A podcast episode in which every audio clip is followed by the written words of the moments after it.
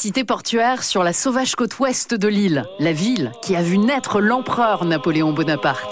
Pour une fois, pas de programme. Je m'autorise à déambuler au hasard des rues de la vieille ville. La rue Napoléon Bonaparte m'amène déjà à la citadelle, dorénavant ouverte au public. Un petit tour sur le port, la plage Saint-François, j'en profite pour me tremper les pieds, la température de l'eau est parfaite. À l'angle des rues Saint-Charles et Laetitia, typique du vieux centre historique d'Ajaccio, une imposante façade au crépi ocre et au volet vert. C'est la maison natale de Napoléon. Il y a vu le jour le 15 août 1769. Il y a passé une partie de son enfance. Chambre, salon, salle à manger, boudoir. Certains des meubles sont d'origine. Il s'y est rendu pour la dernière fois en 1799, à son retour de sa campagne en Égypte.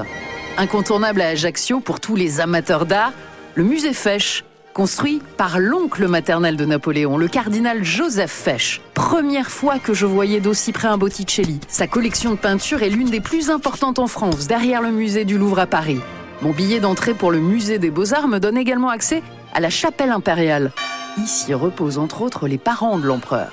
Place Foch, avec ses palmiers centenaires et sa gracieuse fontaine en marbre dédiée à l'empereur, c'est jour de marché. Il y a aussi place d'Austerlitz, une grande statue de Bonaparte coiffée de son célèbre bicorne et encadrée par deux aigles. C'est la réplique exacte de celle exposée aux Invalides à Paris. Et sur la gauche, il y a la célèbre grotte de Napoléon, où l'on raconte qu'enfant, il venait souvent contempler la mer depuis ses rochers.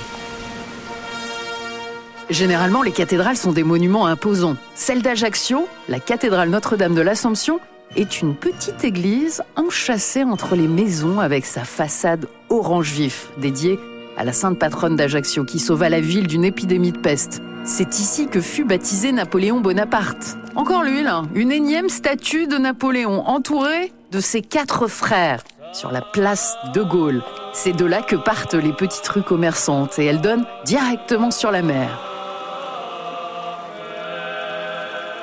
Ultime source d'inspiration quelques heures avant de reprendre le bateau.